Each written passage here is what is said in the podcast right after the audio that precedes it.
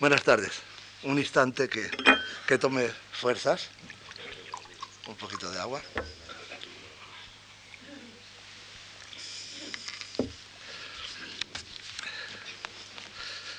Debo manifestar mi agradable sorpresa eh, por la paciencia y la generosidad que tienen ustedes por escuchar estas eh, breves palabras en torno al problema de Europa. Yo pensaba que después de ayer habría habido quizá una desbandada general. Para mi sorpresa veo que son ustedes obstinados, entonces les quedo realmente agradecidos. Y sin más preámbulos, tomamos el toro por los cuernos, señalando que esta segunda parte, quizás si yo me hubiera atrevido, debería haber eh, tenido como periodos 1945-2004, puesto que en 2004, si todo va bien, nacerá realmente Europa. Tendremos una constitución, una Carta Magna de los derechos fundamentales de los ciudadanos europeos y Europa se habrá ampliado a 25 miembros, introduciendo eh, la mayoría de los antiguos satélites de la Unión Soviética. Con lo cual realmente podemos empezar a hablar en serio de una Europa unida y no simplemente de la Europa occidental industrializada bajo la égida del imperio americano. Pero como ocurre que estamos en el 2001, eh, uno siempre tiene miedo de hacer profecías. Solamente grandes genios como Ortega se atrevían a hacer profecías. Yo, sinceramente, tengo miedo a esto. Y más cuando se trata de una charla que lleva por título general La suerte de Europa, a saber, el destino de Europa. Y ayer ya hablamos un poco de la idea de suerte y hoy eh, quería recordarles casi como moto, como entrada general, un eh, hermoso verso de Virgilio. Mens nestia sortis futurae, que yo he traducido mal, que viene a cierto, un cierto hipérbato, de la suerte futura, mente ignara. La mente no sabe nada de la suerte que le espera. Sabemos que eh, la suerte es esta conjunción habilidosa de encuentros azarosos, imprevistos, un hacer de necesidad virtud. Y por lo tanto, eh, ojalá no, pero es posible que lleguen otras fechas tan aciagas como el 11 de septiembre, eh, que hagan que se tambalee el precario edificio que los europeos están o estamos empezando a construir trabajosamente o otra fecha tan aciaga, vean ustedes cómo las fechas aciagas dependen mucho de los medios de comunicación por los que se vehiculan, también pueden olvidarse. Me refiero a las fechas del 19 al 21 de julio del 2001. Uno ya casi no se acuerda de qué fue esto, pero fue una manifestación de lo que jamás debe ser Europa. Me refiero al terrorismo de Estado, en este caso perpetrado por parte del Estado italiano con ocasión de la cumbre del G8 en Génova. Así que vean ustedes que cualquiera de estos acontecimientos podría, si no dar al traste, sí dificultar lo que entre todos estamos intentando construir. Una cosa sí parece clara, y es que de 1945, al menos hasta la fecha, Europa ha cambiado por completo de faz. Ha hecho una inversión con respecto a lo que ayer un tanto eh, presuntuosamente eh, calificaba como la esencia europea, haciendo eco de unas palabras de Hegel, ser sí mismo y reconocerse a sí mismo en lo otro de sí, estar siempre eh, fuera, extrovertido, Europa como punta de lanza, como cabeza del mundo, como tierra o bien de emigración o bien de conquista, ahora parece que es al revés. Europa se recoge en sí como si fuera una rada, como si fuera un puerto, un puerto que por demás, casi como el puente de Londres, se abre o se cierra según conveniencia. A veces parece un hotel para albergar en sí las grandes industrias multinacionales, a veces se cierra y se encastilla de manera peligrosa para convertirse en fortín o en fortaleza contra el embate de la pobre inmigración clandestina. Así que Europa parece que ahora tiene como destino el de acoger en sí lo extraño, lo extraño hostil o lo extraño favorable, ¿verdad? Por lo tanto, como ven ustedes, una verdadera involución del eh, modo inicial de ser. De todas formas, si tomamos la fecha eh, liminar eh, verdaderamente espléndida en 1945, ¿verdad? nos damos cuenta de que he dicho espléndida eh, con todo lo paradójico que lleva consigo ese calificativo. ¿Por qué? Porque quizá por vez primera en la historia, en 1945, a partir de 1945, no se consideró a una nación en su conjunto como un vencido al que había que humillar y al que había que arrastrar, recuerden en cambio los tratados de Versalles de 1918, ni tampoco por el contrario, se exaltó al vencedor como aquel que debe llevar la égida y la hegemonía sino que solamente cinco años después se crea la Comisión Económica del Carbón y del Acero, 1950, como eje de la futura Europa, como motor económico, eh, curiosamente eh, llevado a cabo en parte por la ayuda externa, el Plan Marshall, pero en parte también por eso que se ha venido a llamar el milagro económico, el milagro alemán, hecho a partir justamente de las ruinas de la nación. Mientras que por el otro bloque, se configuraba el Comecon. Pero en todo caso, lo que sí está claro es que los primeros balbuceos de esta Europa en la que estamos nosotros viviendo se producen en el momento de máxima postración de la historia de Europa y seguramente del mundo. Jamás ha habido tanta sangre derramada en tan poco tiempo y con unos materiales tan terribles. Una guerra realmente industrial, una guerra de materiales. ¿Y a dónde eh, vamos, estamos abocados en el 2004? Quizá como soñaba todavía Ortega a los Estados Unidos de Europa. Creo que no.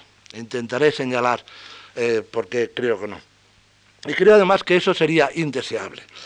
La idea de unos Estados Unidos implica siempre una centralización, implica por lo tanto un cierto imperialismo, una capitalización, señalar un centro a partir del cual se irradia el poder, eh, se señala entonces centro y periferia, y por lo tanto sería una repetición de los intentos de hegemonía por parte de los distintos nacionalismos que, como veíamos ayer, han llevado a Europa al traste. Por el contrario, ya estamos viendo que lo que se está produciendo es una diseminación de los diferentes órganos de poder. El Consejo de Europa está en Estrasburgo, mientras que la capital, entre comillas, europea está en Bruselas, justamente en la nación dividida por excelencia, si ustedes quieren, más dividida todavía que la propia España, ¿verdad? Entre balones y flamencos. Si ustedes han ido alguna vez por Bélgica y han tenido el placer de ir en sus trenes, eh, habrán visto estas sentencias escatológicas que ahora me atrevo aquí a repetir, ¿no? Cuando termine de echar el balón, tire de la cadena. ¿eh? El balón, claro, con V, los, los balones, ¿verdad? Y sin embargo, justamente allí, en el terreno de la discordia absoluta, es donde se ha plantado la capital de Europa, siempre en esta idea que decíamos del desafío ante lo extraño, ¿verdad? De no querer enquistarse en una identidad abstracta, sino al contrario, abrirse justamente a lo otro. Así que nos encontramos con esta Europa in statum ascendi, que además actualmente ya no, en sus inicios, eh, nace bajo la presión de una doble tenaza, una, si ustedes quieren, insinuante, insidiosa, en última instancia quizá beneficiosa, aunque lleve al traste muchas economías y empresas, me refiero a la llamada globalización, también diré alguna cosa eh, sobre esto, es decir, a la invasión pacífica y económica, ya no por parte de Estados Unidos, sino de grandes consens que eh, realmente eh, hacen buena la sentencia omnia ubique, está en todas partes, ¿verdad? Sin que se pueda decir exactamente dónde está la cabeza. Porque ya anticipo que uno de los rasgos que me parecen fundamentales para nuestra época, no solamente para Europa, digo, en general, es un cambio de analogía biológica. Todavía Ortega hablaba, como ustedes saben, de la España invertebrada, porque su ideal era el de la vertebración. La analogía era la del mamífero vertebrado, el mamífero superior que de arriba a abajo, la espina dorsal, tenía la central de mando, aquí arriba, en la cabeza, y en el medio el vientre para elaborar y por fin los pies, ¿verdad?, para moverse por la tierra. Esta idea literalmente hegemónica, esta idea de la capital y de la cabeza y del cabo se ha precipitado, diríamos, si seguimos jugando con la idea de cabeza, se ha precipitado de cabeza justamente cuando, como veíamos ayer, le ha salido como a la hidra de Lerna muchas cabezas a Europa y cada una de ellas pretendía ser la única cabeza. ¿verdad? Así que eh, esta analogía se está sustituyendo, digo, no solamente en el caso de la política, sino en general, por la analogía de la red, del retículo, del organismo pluricelular, multicéntrico o policéntrico, de manera que eh, pueda cortarse en cualquier eh, caso algunos de los canales de comunicación que inmediatamente los demás eh, se redistribuyen, para bien y para mal, puesto que sabemos que por desgracia también las distintas células terroristas funcionan de acuerdo a este modelo reticular. En todo caso, parece que la globalización obliga a Europa a eh, crear un tipo eh, jurídico y político seguramente nuevo en la historia del mundo, pero por otro lado eh, tenemos otro tipo de invasión, en parte querida, en parte indeseada, pero parece que absolutamente imposible de dominar y de parar, que es el fenómeno de la inmigración y sobre todo por lo que se refiere a Europa, de la inmigración de los países musulmanes, fundamentalmente el Magreb y Turquía. No en vano, Turquía ha sido el aliado fiel del eje eh, alemán y austríaco en la Primera Guerra Mundial, mientras que el Magreb ha sido protectorado fundamentalmente francés y español, y ahora, por así decir, nos devuelven eh, la visita, ¿verdad? Claro, la tarea de Europa es entonces la de poder subsistir y resistir a tantos embates, pero como estamos ya viendo, Europa está acostumbrada, ha nacido entre esos embates, recuerden la invasión germánica por una parte y la invasión del Islam por otra, y parece que, como señalaba Nietzsche hablando del enfermo incurable, que se crece ante las dificultades.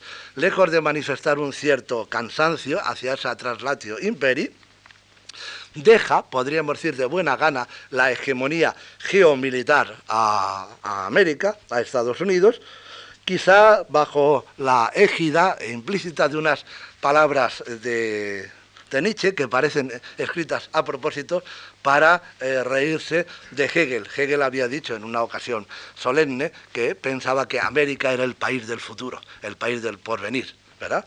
Pues bien, Nietzsche dice, keine amerikanische Zukunft nada de futuro americano.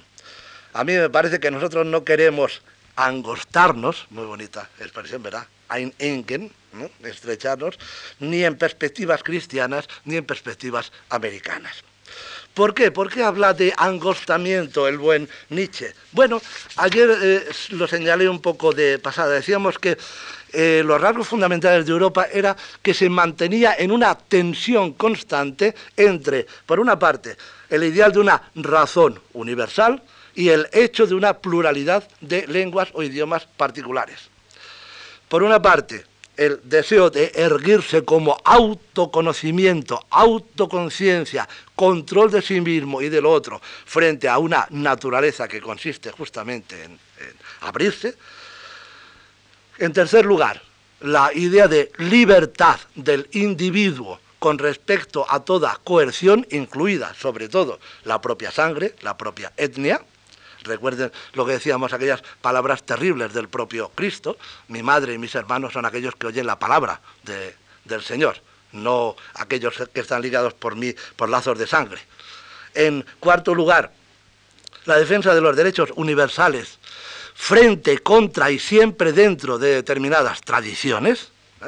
Y en último lugar, en quinto lugar, mercado libre de mercancías contra el proteccionismo aduanero de los diversos países. Pues bien, Estados Unidos ha conseguido la hegemonía militar angostándose.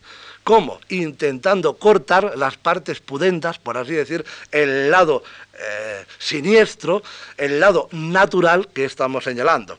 La razón y el idioma se unifican de tal manera que eh, ahora mismo en ramas avanzadas de la investigación, en la física, eh, por ejemplo, es inútil intentar explicar o avanzar en los determinados grafos o grafismos que se utilizan sin ayuda del idioma inglés, de una cierta jerga del idioma inglés, porque ya son indisolubles. ¿Eh? El trabajo, podríamos decir, eh, de alta matemática o de alta computación y el propio idioma en el que se labora.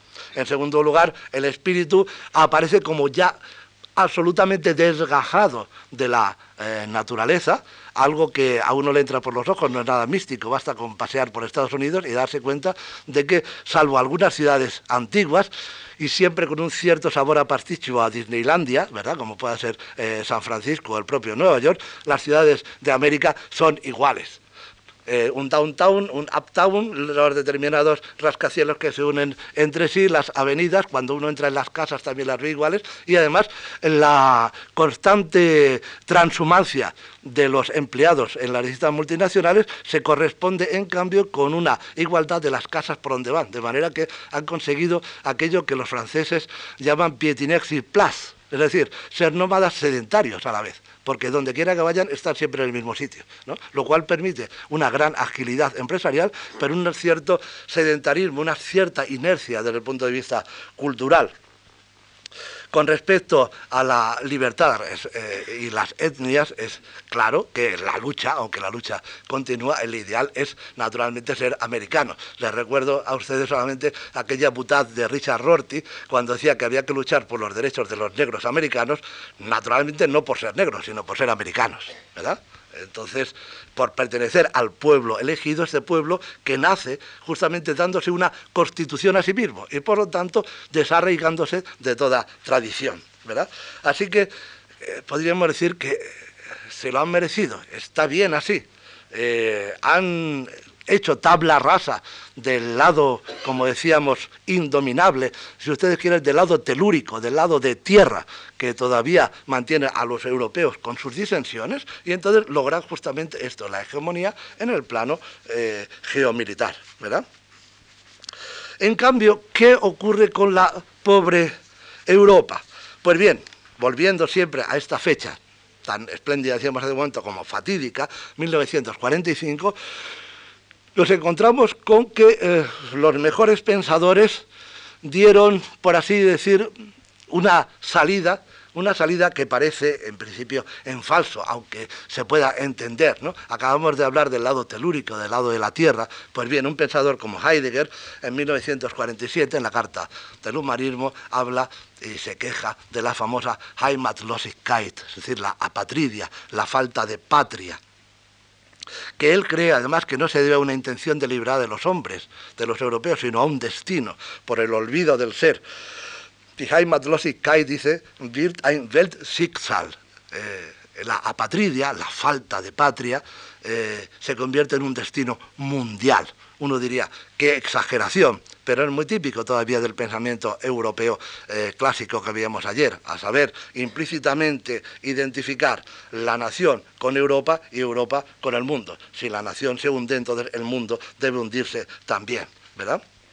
Eh, no en vano eh, Heidegger reivindica la imagen del hombre como árbol que hunde sus raíces en la tierra y absorbiendo la savia telúrica la ofrenda al cielo.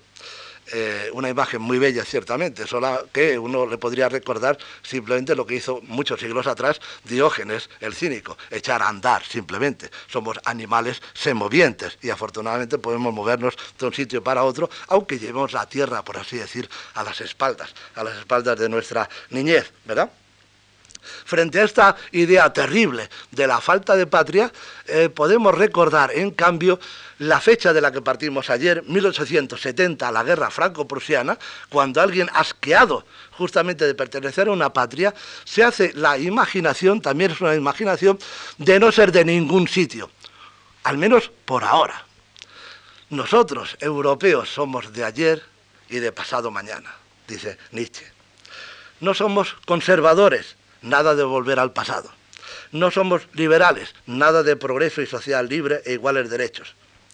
La degeneración total del hombre, hasta llegar a eso que hoy les parece a las chatas cabezas de chorlito de los socialistas, perdón, lo dice Nietzsche, su hombre del futuro, su ideal, esa animalización del hombre hasta convertirlo en bestia enana de los derechos y reivindicaciones iguales. Todo es posible, no cabe duda, pero no es deseable que el reino de la justicia y la concordia, vean ustedes qué palabras, sea establecido en la tierra. Eso sería, en todo caso, el reino de la más honda mediocridad y chinesería. Entiende por chinesería la uniformización total, de acuerdo con el paradigma bastante racista, obviamente, y eurocéntrico que se tenía de China, ¿verdad? No somos ningunos humanitaristas, así que nos negamos a perorar sobre nuestro amor a la humanidad. No somos tan comediantes, tan sansimonistas, tan franceses como para eso. No, nosotros no amamos a la humanidad pero tampoco somos tan alemanes como para andar levantando ronchas en los corazones e infectando las sangres con el nacionalismo y el odio racial, que son los causantes de que hoy en Europa pueblo contra pueblo se separe y levante barreras como en cuarentena. Nosotros, los apátridas, nosotros somos por raza y por origen tan mezclados, tan múltiples en cuanto hombres modernos, que no podríamos caer jamás en esa porquería, un chucht, dice, de la autoadmiración por la raza, típica de la Alemania de hoy. En cambio, nosotros somos los buenos europeos, los herederos de Europa. Realmente hermoso el manifiesto. Hermoso, pero en mi opinión, fallido. Porque, vean ustedes, Nietzsche cree que, justo al contrario de lo que después dirá Heidegger, a partir de una mezcolanza, nosotros dice, somos como hombres modernos la mezcla de muchas sangres, y ahí tiene razón, pero piensa que a partir de esa mezcolanza puede salir algo así como un individuo, y además como un individuo superior, no el hombre futuro, sino el hombre del futuro, el señor del futuro. Pero olvida, en mi opinión, un hecho trivial, a saber que a partir de una combinación y solo de la combinación no puede salir sino eso, una mezcla, una combinación. Si queremos una serie de retales, un patchwork, pero nunca un individuo. De manera que tampoco nos vale la idea de la apatridia, se entiende casi como una rabieta o como un asco, diríamos como una náusea desinteresada frente al imperio prusiano, frente al Segundo Reich, ¿verdad? Pero en absoluto como un patrón de conducta para la Europa futura, aunque sea bueno que efectivamente eh, tenga este revulsivo contra las buenas conciencias incluso de hoy, ¿verdad? Para que de esas mezclas resulte un individuo, haría falta aceptar, en mi opinión, no una componente activa e intensa que sea capaz hegemónicamente de literalmente hacer levantar la cabeza a los miembros hundidos, porque eso llevaría de nuevo al imperialismo. Eso es lo que pasó justo con la Alemania de Bismarck, que en realidad era Prusia aglutinando casi por la fuerza al resto de Alemania. O, como ya de una manera soñadora, estéril, eh, mistificante y por desgracia tan dolorosa para todos nosotros, se intentó hacer también con Castilla con respecto al resto de España. No, no sino, y aquí viene un poco el, el título y la justificación de la charla de hoy, para que de esos miembros surgiera algo así como un individuo, un individuo plural, ciertamente, pluricelular, pero un individuo, a pesar de todo, una cierta cohesión, haría falta algo así como una piel, como una superficie continua, como un envoltorio en el cual se concediera el bulto, el contorno, el perfil de cada parte, cohesionándola, pero señalando también las diferencias, justo como hace la propia piel. Para evitar, por un lado, el encapsulamiento, la rigidificación interna, que lleva a convertirse en piedra, ronchas en los corazones, y que como una piedra pueda arrojarse después al vecino, o para impedir, en cambio, la sangría externa, la dispersión absoluta. Vean ustedes, entre el cuerpo de una nación, la sangre y la tierra, de la que hablaban los nacionalistas, y la acción exterior, individual, propia del voluntarismo, entre ese interior y exterior está un medio, podríamos decir, está el medio, la piel misma. La piel no solamente de España, que ya sabemos que es una piel de toro, Europa entera es un conjunto de pieles resonantes, de pieles translúcidas, casi, si me permiten ustedes la metáfora, como en un libro de anatomía cada una de las páginas se compagina, nunca mejor dicho, con las demás, dejando ver los perfiles de las otras sin entremeterse en ellas, al contrario, realzándolas y además con una particularidad realmente extraña. Cada una de esas páginas además es un palimpsesto, de manera que si se mira en el fondo de las letras se ve así como borroso un pasado común, un pasado mítico que sin embargo en cada página está escrito de una distinta manera. Ese es el fondo telúrico, si queremos, de Europa. Pues bien, una página traslúcida en la cual se inscribe algo que ha quedado borrado por la inscripción de nuevas y nuevas escrituras es lo que se llama pergamino. Pergamino se dice en latín membrana. Y la analogía de la membrana, no en vano de membrum, de latín membrum, a saber, aquello que envuelve los miembros, me parece, como les señalaba antes, más interesante para eh, apostar eh, metafóricamente por la Europa presente del futuro que la idea del mamífero vertebrado.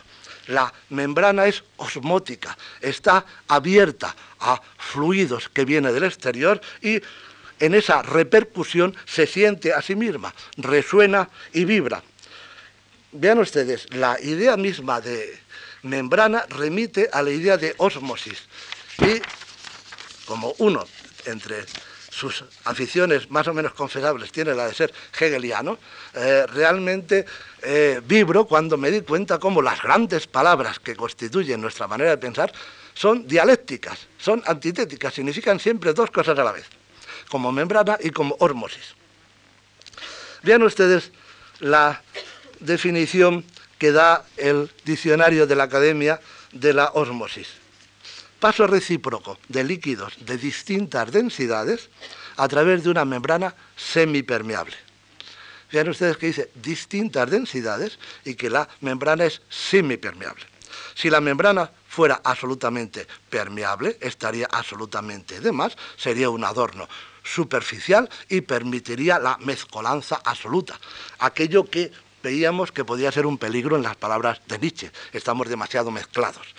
Pero por otra parte, la membrana que existe justamente por dejar pasar unas cosas y no otras, justo por filtrar, es una buena membrana, lo que deja pasar son líquidos distintos y de distintas densidades, de manera que el flujo es siempre asimétrico. Nunca se crea una nivelación ni un achatamiento, sino al contrario, una especie de competición dinámica. Y la palabra osmosis, ahí lo que yo señalaba de dialéctico, viene del griego ocein, el eh, sustantivo osmos, que eh, si lo leemos en un diccionario francés, en el Hachette, por ejemplo, es mucho más espectacular, porque el propio eh, autor no tiene más remedio que decir a la vez, Alexandre, decir a la vez, pousser et repousser, es decir, empujar y rechazar. La membrana es esas dos cosas. Por una parte, empuja de dentro a fuera. ¿Qué es lo que empuja? Empuja justamente la sangre, las vísceras, el cuerpo, si ahora volvemos a la metáfora, de la propia nación y a través de la membrana que deja pasar filtrando y por tanto alterando y transformando, la ofrenda, la presenta, la exporta, porque vean ustedes que poco a poco de la metafísica pasamos a la economía, como productos del país pero productos del país que están hechos a la manera y acomodándose a aquellos que lo van a recibir y de acuerdo con normas o reglas del juego que se han estipulado entre las distintas membranas. De ahí esta resonancia continua que decíamos. Pero también es una membrana que rechaza que rechaza que los embates que vienen de fuera y que la van configurando, igual que se configura nuestra propia piel, que si por una parte decimos, y con razón, está sometida a la erosión del tiempo y ahí no tenemos más remedio, perdón, no tienen algunas o algunos más remedio que utilizar cosméticos para intentar el lifting. Sin embargo, otros piensan o pensamos que esos embates del exterior van creando, van tallando, van configurando la historia de un rostro y la historia de un cuerpo. Y que por lo tanto se va haciendo justamente como un escultor talla algo, a base de golpes que vienen de fuera y de embates que intentan salir al exterior. Eso es justamente la idea de la membrana osmótica de Europa. Los distintos países vibrando al unísono, pero siempre cada uno de diferente manera y no dejando filtrar sino aquello que sus propias tradiciones, lenguas, costumbres se lo permiten. Podríamos decir una suerte de exportación de lo extraño a partir, no como se dice, por ejemplo, en tantos proyectos de constitución, sin embargo, lejos el que Ramón Tamames ha hecho en septiembre, de la cátedra Jean Monnet para España, con objeto de que España dé también su contribución, faltaría más, ¿no?, a la nueva constitución, y habla de eso tan bonito de una concordia discourse, de una concordia discordes. Yo diría justamente al revés, de una discordia concourse. Concordamos en las discordias en las disonancias. A partir de esas disonancias, Europa resuena, decíamos, recuerden, como una voz de muchas aguas. De ahí la imposibilidad, o al menos la indeseabilidad, de la idea de imperio para Europa. Una idea que por demás dejando obviamente, y ustedes lo entienden, por la brevedad y también por mis aficiones, si quieren, a jugar demasiado con las palabras, una idea que estaba ya inscrita de antemano en el corazón del manifiesto comunista para destruir ese movimiento ya de antemano. Y por desgracia, si ustedes quieren, ¿verdad? Puesto que no dejaba de ser una apelación al corazón de los pueblos sin corazón. ¿Por qué? Porque vean ustedes, en el manifiesto de 1848, nosotros lo leemos en español y dice, todos lo sabemos, proletarios del mundo, uníos. Pero eso no dice el manifiesto. Si lo dijera, no haría falta ninguna apolación ni ninguna, ninguna apóstrofe, puesto que si ya se trata del mundo, ya es que están unidos, puesto que todo forma parte de lo mismo y no es el mundo. No. En Engels y Marx lo que dicen es proletario aller Länder, euch. Es decir, propietarios de todo, proletarios, propietarios, proletarios de todos los países, unidos. Pero si los proletarios forman parte de diversos países, y eso se vio muy claramente en 1914, entonces la contradicción es indisoluble. Porque por una parte se atiende a la conciencia de clase y por otra parte se atiende a la raigambre en la patria. Y eso, obviamente, conduce a un desgajarse, a una rotura irremediable. ¿eh? A menos que aprendamos a qué es lo que significa patria. Y yo en ese eh, sentido eh, me atrevería a decir que la única patria posible es, si ustedes quieren, eso que los alemanes justamente llaman Heimat, la tierra natal. Vean ustedes, todavía para entrar en una última posibilidad. Hemos dicho que el patriotismo de tipo nacionalista, lo veíamos ayer de tipo esencialista, en el fondo es un engaño. Se trata de hacer que la nación, que es siempre plural, sea unificada administrativa y organizativamente por el Estado, pero haciendo pasar al Estado mismo como si fuera la nación. ¿eh? Y además exigiendo, por lo tanto, a sus hijos que maten o mueran en nombre de la nación. En realidad se está pidiendo en nombre del Estado. Si uno quiere todavía ser eh, los rescoldos cordiales del marxismo, podríamos decir incluso ni siquiera en nombre del Estado, sino de diferentes eh, medios de dominación. Pero bien, dejémoslo estar. En todo caso, Parece claro que el patriotismo de corte esencialista es víctima de un engaño, de un escamoteo, de una identificación precipitada entre la nación y el Estado, entre la tierra y la organización espiritual, si queremos utilizar las palabras y los términos de Hegel. Pero igual de mal me parece, aunque naturalmente entiendo por qué se ha querido colar de Rondón la idea del patriotismo constitucional, que ahora está tan en boga porque lo ha dicho en Alemania Jürgen Habermas y bien, vale quizá para Alemania. ¿Por qué? Porque después de ese pasado horrendo que se tiene, es mejor parece no mirar a la propia tierra, que está llena de serpientes escarlatas, ¿verdad? Y en cambio mirar a las alturas de la Constitución. Cosa curiosa, puesto que Alemania no tiene Constitución todavía, como saben ustedes, tiene una Grundgesetz, una ley fundamental. Pero, en fin, patriotismo a la Constitución. Y aquí los socialistas quieren importar también la idea del patriotismo constitucional, que de nuevo me sigue pareciendo un hierro de madera. ¿Por qué? Porque la Constitución es algo afortunadamente instrumental, reformable, aceptado legítimamente y libremente por cada uno de nosotros en referéndum. Por lo tanto, es algo que uno elige y algo que efectivamente se puede reformar mientras que difícilmente puede elegir uno su propia patria. Eh, los sentimientos que surgen de la patria surgen efectivamente de la tierra, ¿verdad? Y por eso decía realmente el único patriotismo que a mí me parece plausible, no sé a ustedes, es el de la tierra natal, no el del país, sino si me apuran el del paisaje.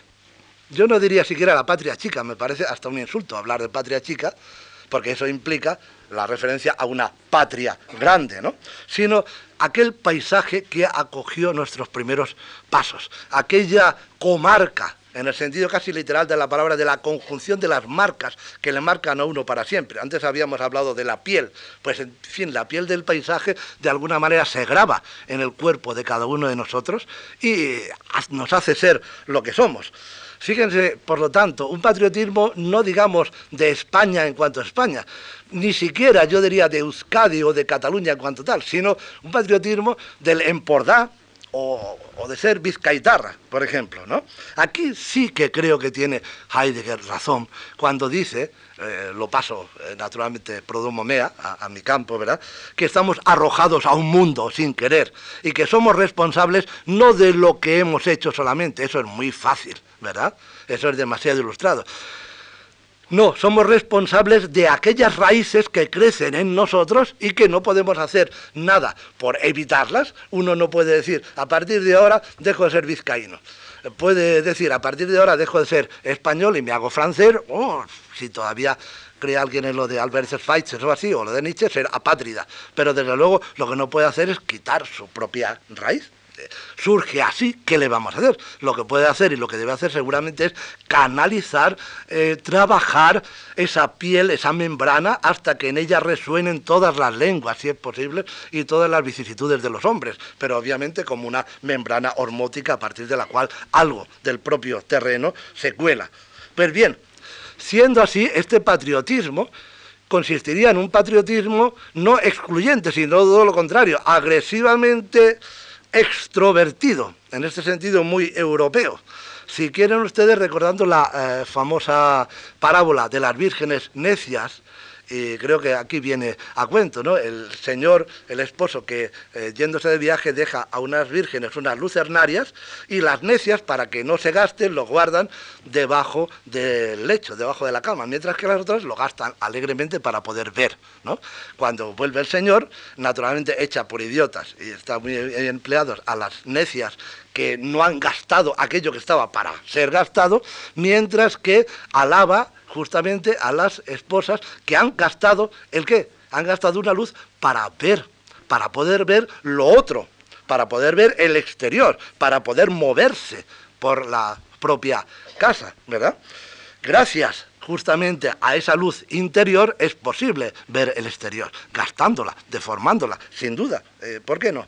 Entonces, decíamos, eh, esta idea de patriotismo, que eh, claro, el idioma ya no nos da más para sí, pero si me apura, yo llamaría mejor matriotismo, ¿verdad? Una matría, más que una patria, ¿verdad? Esta fecundidad que viene de la tierra está justamente como un buen cuerpo necesitando una piel, necesitando una membrana que se vaya haciendo, como decíamos, por la influencia del afuera.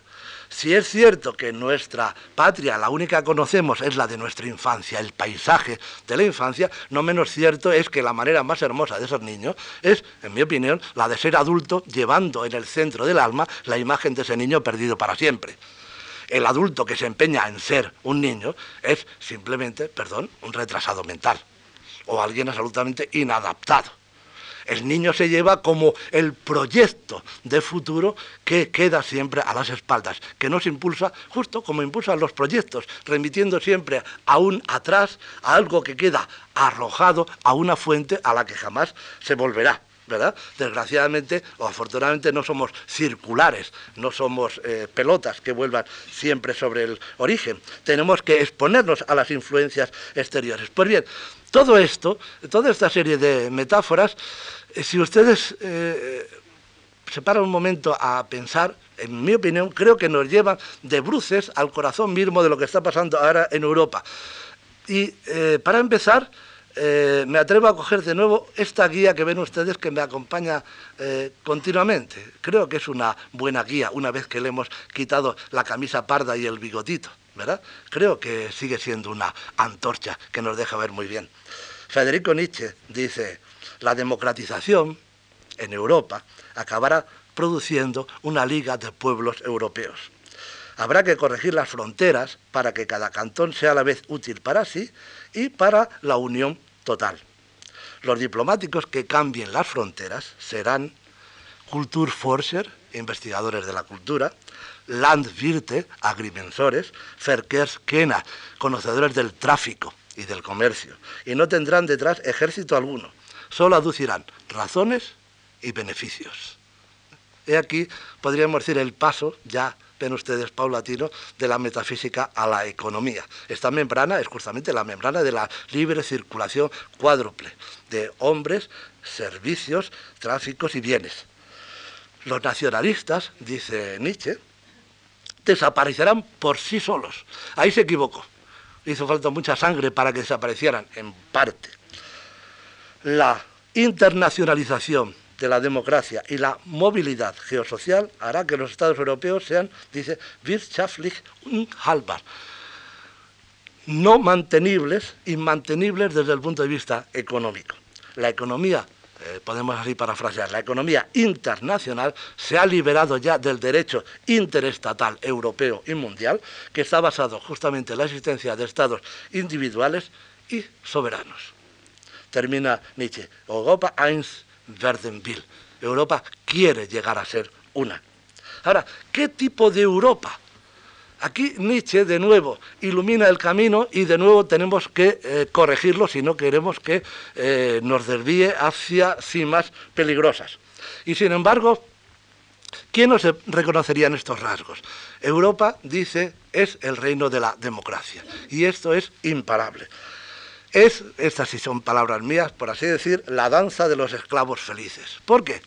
Dice, el demócrata futuro, el hombre futuro europeo, no el hombre del futuro, que a su vez dominaría al hombre futuro europeo. El demócrata del futuro, ese demócrata que él ve ya aparecer, ¿verdad? será el más flexible, el más hermoso y el más preciso de los instrumentos. ¿Por qué? Porque se habrá creado a sí mismo a imagen y semejanza de la máquina. Será un animal mecánico, dice Nietzsche será un hombre objetivo que habrá logrado la paz universal gracias al empobrecimiento de su propia vida y al empobrecimiento de la vida en general por miedo al dolor, al desgarramiento y a la experiencia absurda de la muerte. Ese empobrecimiento de la vida le permitirá objetivar todo lo que existe, convertirlo, por así decir, en piedra, y así podrá controlar no solamente el mundo exterior mediante la técnica, sino sobre todo sus propias pasiones tan mezquinas y tan automáticas que ya decir que es dueño de ellas es una tautología irrelevante. Por otra parte, ya en el plano eh, general, este demócrata eh, alardeará de su amor al prójimo, de la solidaridad necesaria para el mantenimiento y para el fomento de quienes son como él, del grupo social, del rebaño. Y todo eso, dice Nietzsche, en última instancia no será sino una canalización tortuosa de la propia voluntad de vivir, que así se enquista en sí misma, por miedo, por así decir, a sí misma. ¿Cuáles son los rasgos de esta democracia tecnológica que avizora en Nietzsche? En primer lugar, una creciente nivelación entre los distintos pueblos y los distintos individuos, tanto en el plano económico como de pensamiento. En segundo lugar, una absoluta independencia de todo condicionamiento climático y geográfico. Se está en cualquier parte porque da igual donde se esté. Todo es igual. En tercer lugar, se sigue, este razonamiento es implacable, un sentimiento supranacional. ¿Qué sentido tendría hablar de nación? Si nación tiene que ver con nacimiento, con naturaleza, con arraigo. En cuarto lugar, obviamente, nomadismo frente al sedentarismo actual. Quinto lugar, capacidad de adaptación a cualquier tipo de trabajo. Sexto, eficiencia mecánica, parte de una maquinaria gigantesca. Y en última instancia, obediencia a la cadena de mando. No crean ustedes, por demás, que estos eh, calificativos son tomados por Nietzsche de manera peyorativa solamente, ni mucho menos. En primer lugar, señala que es un gran avance con respecto al tipo de obediencia. Hasta ahora se ha obedecido a aquellos que tenían derecho de sangre y autoridad divina para imponerse sobre los demás. A partir de ahora, la obediencia se hará de manera impersonal, por así decir, a la máquina, a la ley misma. Y dice, esta democratización será un eslabón en la cadena de esas prodigiosas medidas profilácticas que constituyen el pensamiento de la era moderna y con las que nos separamos de la Edad Media, diques y muros de protección contra los bárbaros, contra las plagas, contra la esclavitud corporal y espiritual.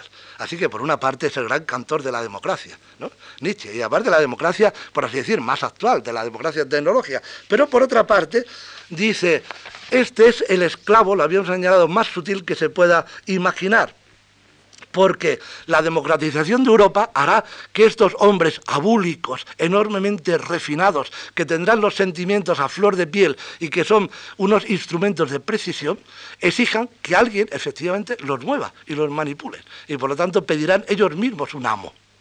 Así que, dice, lo que quiero decir es que la democratización de Europa es a la vez un establecimiento involuntario para la crianza de tiranos, entendiendo tal palabra en todos los sentidos, incluso en el más espiritual. De nuevo, lo que más fascina en Nietzsche es lo que más eh, sobresalta, ¿verdad? ¿Dónde nos quiere ir a parar? Eh, ¿Qué ha ocurrido?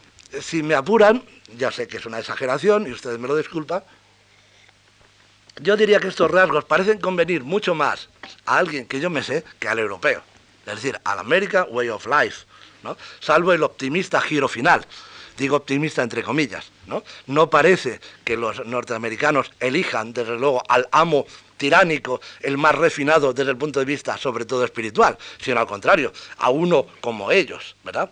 Read my lips, no more taxes. Eso es la palabra del gran pensador, ¿no? Leer mis labios, no más impuestos. Eso se entiende sobre todo cuando se repite en millones de hogares a la vez, gracias a la comunión telemática por dentro la expresión de las diversas cadenas de mando, las grandes industrias multinacionales, por fuera un condensador de los deseos del hombre cualquiera, de eso que don Juan David García Vaca llamaba don uno de tantos. Eso no es el europeo que yo pienso que nosotros nos merecemos. ¿Dónde está, si me atrevo a decirlo, porque estamos hablando aquí de gigantes, me refiero obviamente a Nietzsche, no a Reagan, ¿no? ¿Dónde está eh, el fallo. ¿Dónde está aquello en lo que Nietzsche ha empezado ya a desvariar, a desviarse? En el fallo está en haber creído en una diferencia absoluta. Por una parte, la uniformización total, por otra parte la distinción total del hombre del futuro, del futuro Señor de la Tierra. Toda diferencia es relativa a aquello a lo que difiere. Y si nosotros vamos inoculando ahora poco a poco en dosis, casi como vacuna, justamente lo que los norteamericanos parecen haber dejado fuera, podemos quizá establecer una cierta suerte de retrato robot de lo que el europeo podría ser, digo, podría ser. En primer lugar, Toda nivelación es dinámica, nunca achata, sino al contrario, estimula a romper esa nivelación.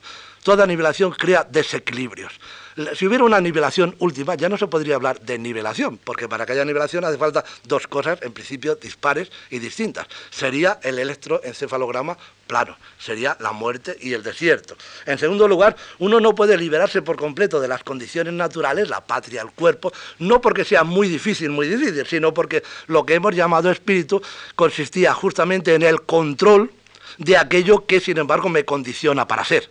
¿eh? De manera que un alma separada del cuerpo o un espíritu sin cuerpo es un sinsentido. Porque, por así decir, la revuelta del cuerpo mismo, el tomar el control precario de aquello que amenaza siempre con separarse, eso es justamente el espíritu. De manera que es la condición, las condiciones naturales, la condición para la expresión intelectual y espiritual. En tercer lugar, el supranacionalismo no puede querer decir jamás ni corpopolitismo ni individualismo. Ya hemos visto antes a qué salidas desvariadas nos llevaba eso. De hecho, la Unión Europea actual, ustedes lo saben muy bien, no solamente mantiene, sino que refuerza la función de las naciones. Lo que achata, lo que corta, literalmente hablando, la cabeza es justamente la soberanía estatal. El supranacionalismo es un infraestatalismo. Y es justamente esta identificación, a mi parecer, altamente nociva entre Estado y nación, lo que constantemente nos tienta a pesar de dos guerras mundiales. En cuarto lugar, no hay nomadismo. Sino representación en el extranjero, y vean ustedes que las metáforas inmediatamente se intentan hacer cosas reales, representación en el, extranjero de aquellos que vienen de un determinado paisaje, de una determinada región, comarca o nación, y que en un determinado consejo o convención representan aquello que han dejado a las espaldas, justamente como ellos mismos, pero traduciendo aquello que les da fuerza, es decir, su propio eh, paisaje. Por lo tanto, eh, lejos de haber nomadismo, lo que hay es una diseminación por las viejas ciudades de Europa de los distintos centros de poder, creando efectivamente una retícula. Ahora se puede, gracias a las comunicaciones telemáticas, es posible este milagro, podríamos decir, de la comunio universalis de Europa en los centros más dispares, todos a la vez, ¿verdad? Todos a la vez y sin embargo distintos unos de otros, como Estrasburgo es distinto de Bruselas, la adaptabilidad al trabajo y la eficiencia depende efectivamente de, un tipo de trabajo, pero desde luego no mecánico, sino tecnológico. Y eso significa no ser parte de una máquina, sino ser conocedor y programador de algoritmos, es decir, de reglas, de metareglas polifacéticas que pueden dividirse luego en miríadas de trabajo. Y eso, eso crea justamente el nuevo individuo, el individuo telemático.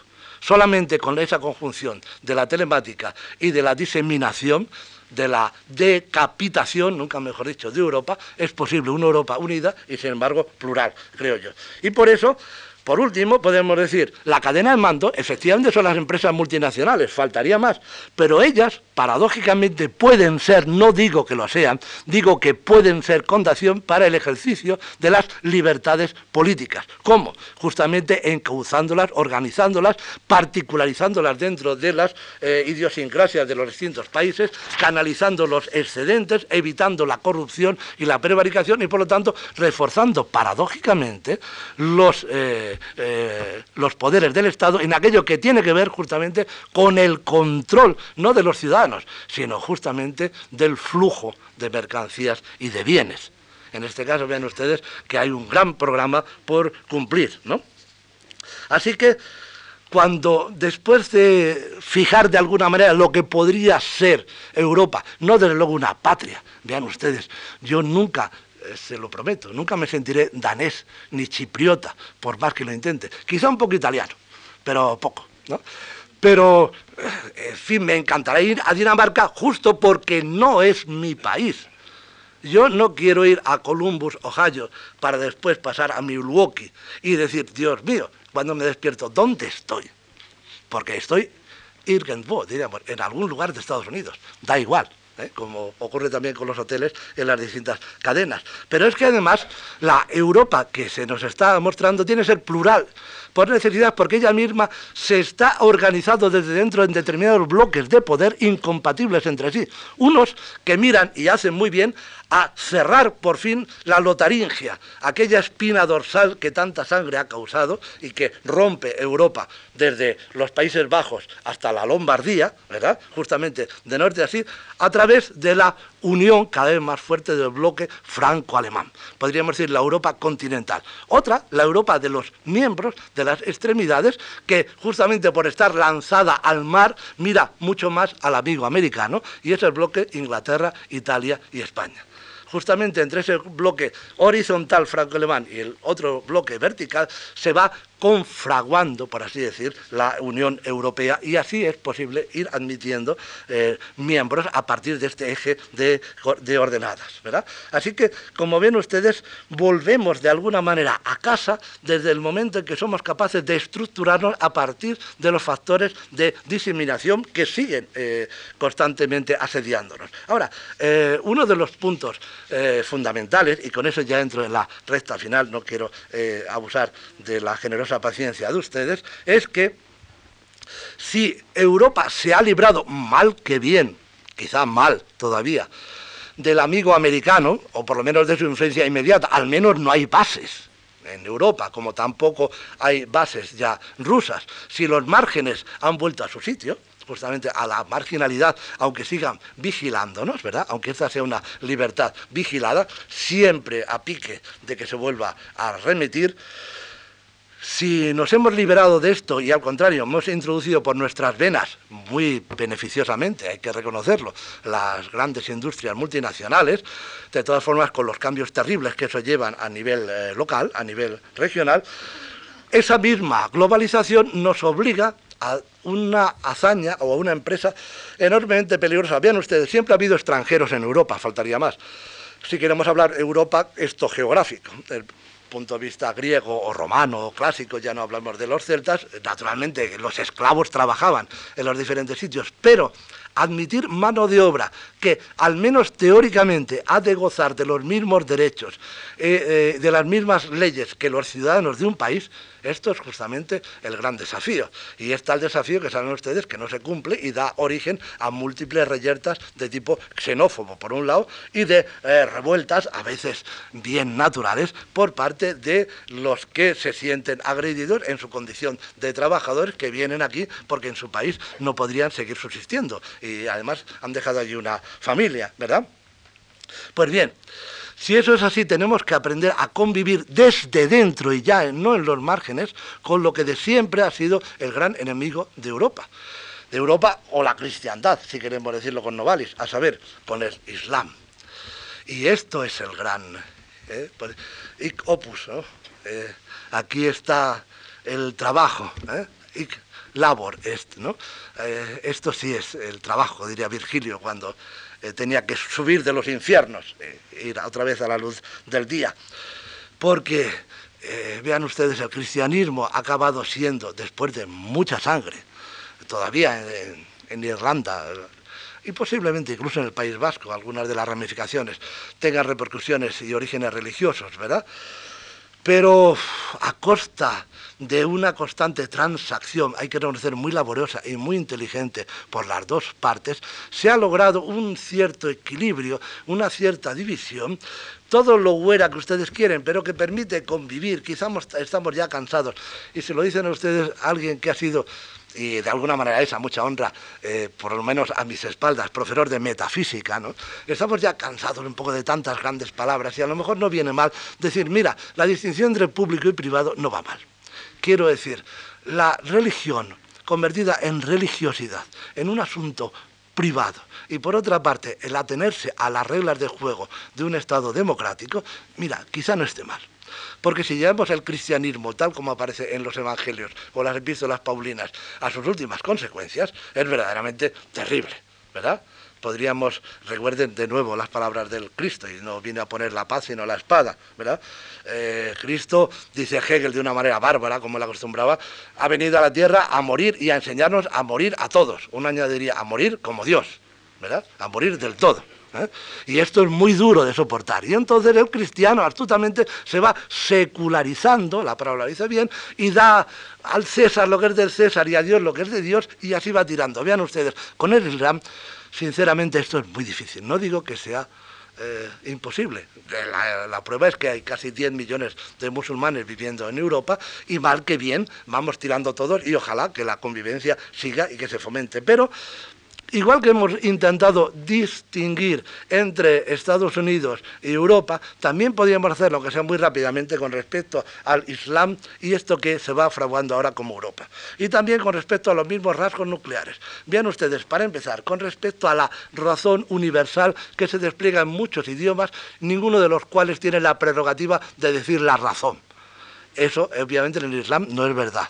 Allí la razón y la palabra de Dios se identifica Tutkur absolutamente con la lengua árabe, con el árabe clásico, es el idioma mismo de Dios. Es cierto, ustedes dirán que otros semitas, los judíos, también creen que el hebreo es palabra de Dios, faltaría más. Sí, pero vean ustedes que al menos en el judaísmo se admite eso que nosotros decimos muy bien en griego, ta Biblia, es decir, los libros, son muchos libros, escritos o escritos, si se quiere, por muchas personas en diferentes tiempos y lugares que juntos se van amalgamando, van que bien, y ese conjunto es eh, eh, la Torah, ¿verdad?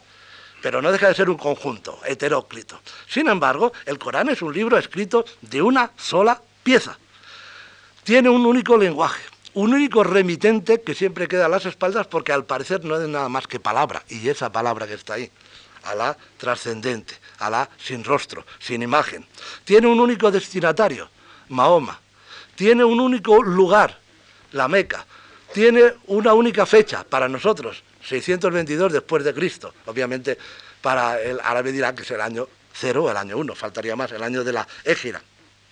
Y por lo tanto todo esto da lugar a un universalismo abstracto y Hegel dice, creo, con razón, fanático. ¿Por qué? Porque quiere diseminarse por el mundo entero, cumpliendo por otra parte algo que está presente ya en los propios evangelios cristianos. A saber, cuando la palabra de Dios sea predicada por el mundo entero y el mundo la oiga, entonces será el fin.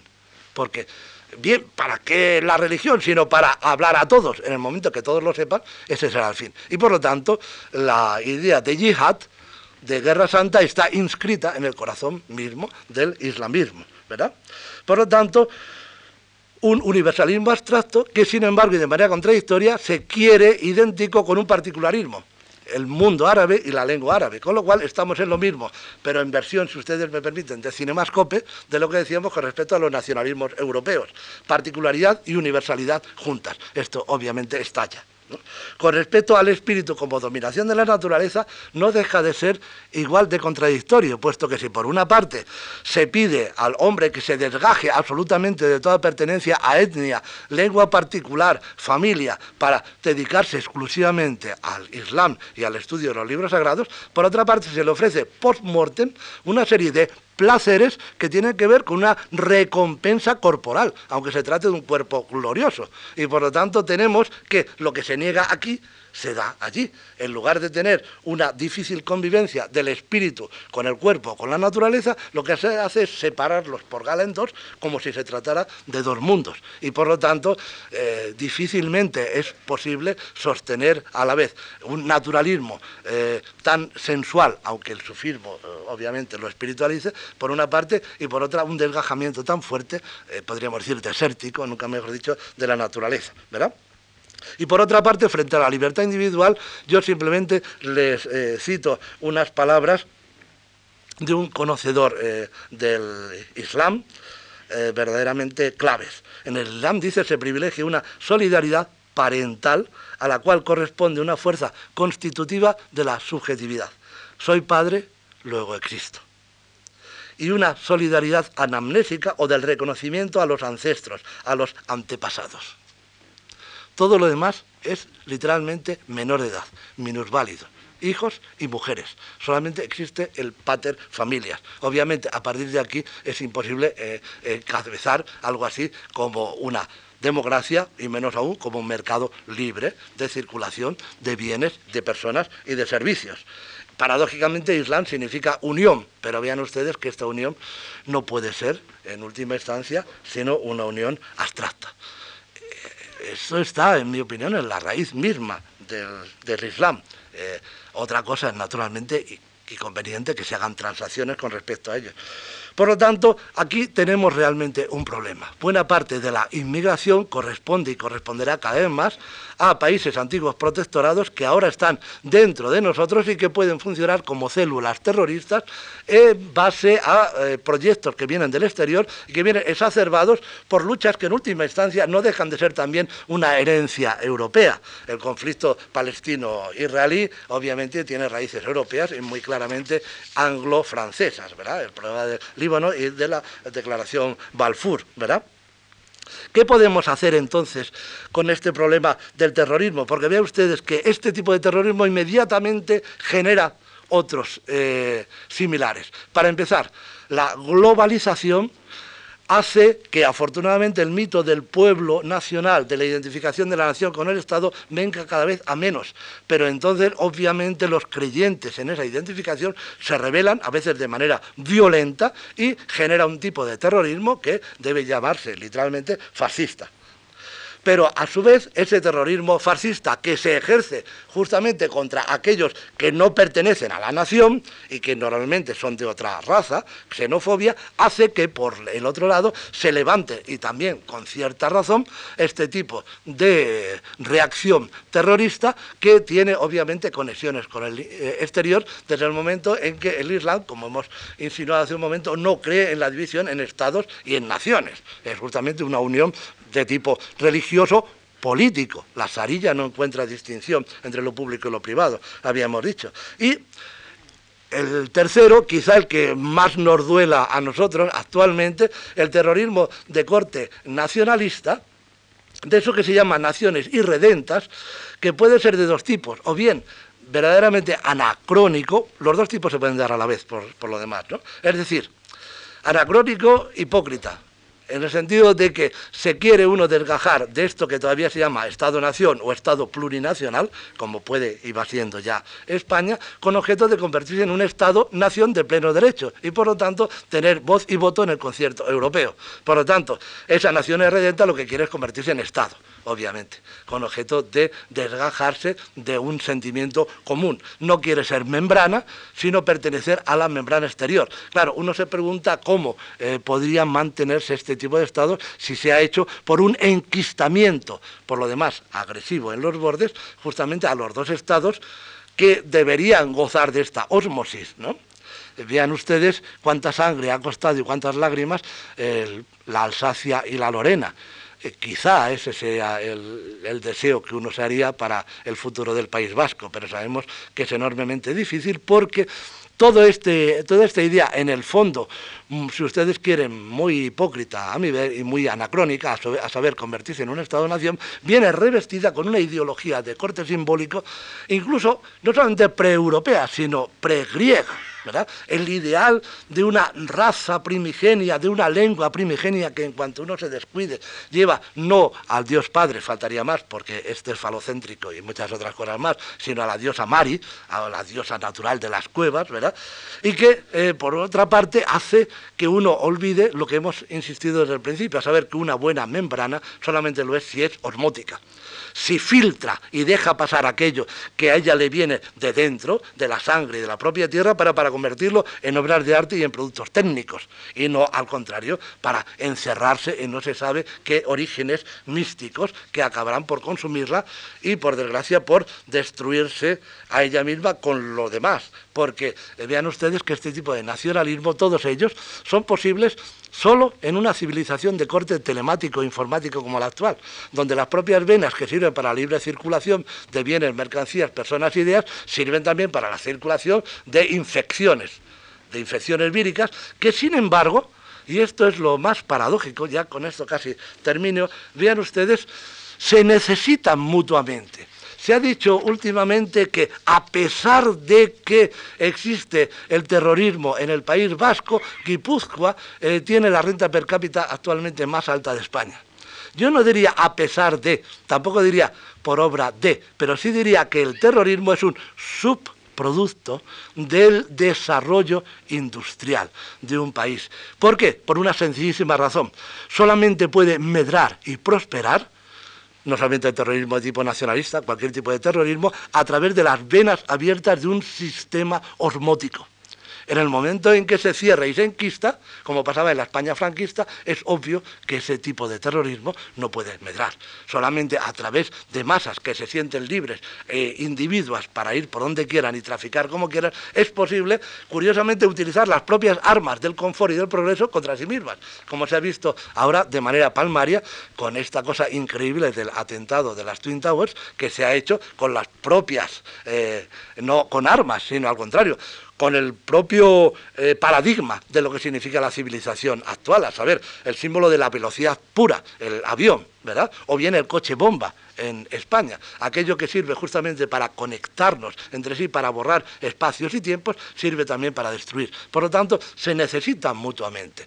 Es muy posible, me aventuro a decir, que las guerras de corte eh, de Estado Nacional, al menos en Europa y en el área de influencia de los grandes bloques que se están configurando, China, Japón por un lado, eh, Estados Unidos, Canadá por otro, Australia y Nueva Zelanda y por fin el bloque europeo con el flanco del Magreb, digo, es muy posible que en esos bloques no vuelva a darse una guerra internacional. Por una sencilla razón, ya cada vez pintan menos, por decirlo rápidamente, los estados nacionales. Pero en cambio cada vez más tendremos que acostumbrarnos a esta infección vírica que paradójicamente refuerza el sistema. Y ello por no hablar naturalmente de las desviaciones patógenas de las cuales se aprovecha el propio sistema para medrar industrialmente. ¿verdad?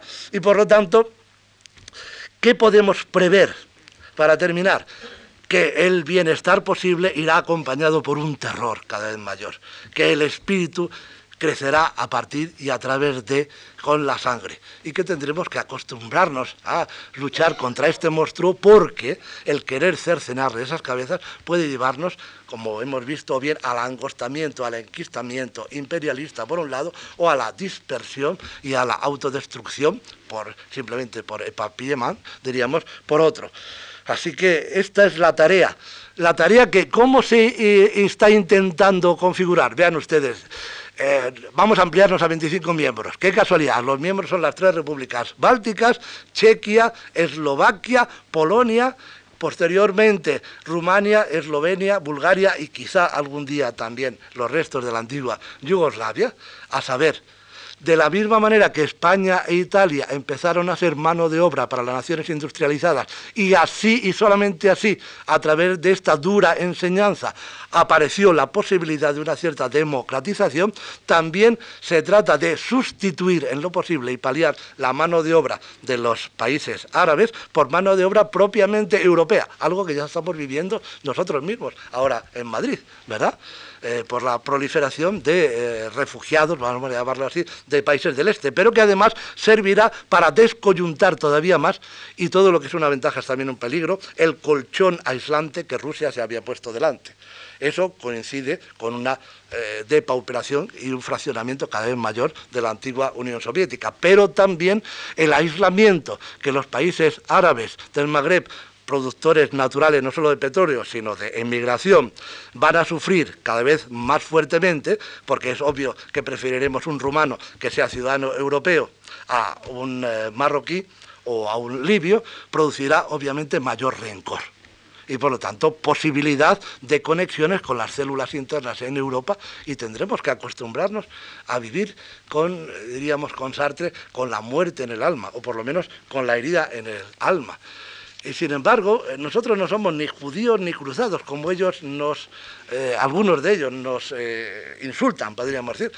No lo somos porque ya lo hemos sido porque somos los descendientes de esto y sabemos lo que significa esa unilateralidad venenosa, porque ya no queremos conquistar los santos lugares, queremos tenerlos a las espaldas gobernados y guardados en la nostalgia de la memoria, algo así como la más tierna infancia de Europa, separada de nosotros, justamente como nuestra propia infancia, porque nosotros ya no queremos tomar posesión de nada, sino eso sería la idea, acoger al extranjero como extranjero y de alguna manera sentir la alteridad dentro de esta eh, piel resonante, dentro de esta membrana que si no está a pique de ser desgarrada por sus bordes. De nuevo aquí no hay metáfora, piensen ustedes en Marruecos y en Turquía, los dos grandes puntas, oeste y este, de la tenaza del Islam. ¿Qué ocurrirá en el año 2004? Donde acaba el desierto y empieza la prosperidad.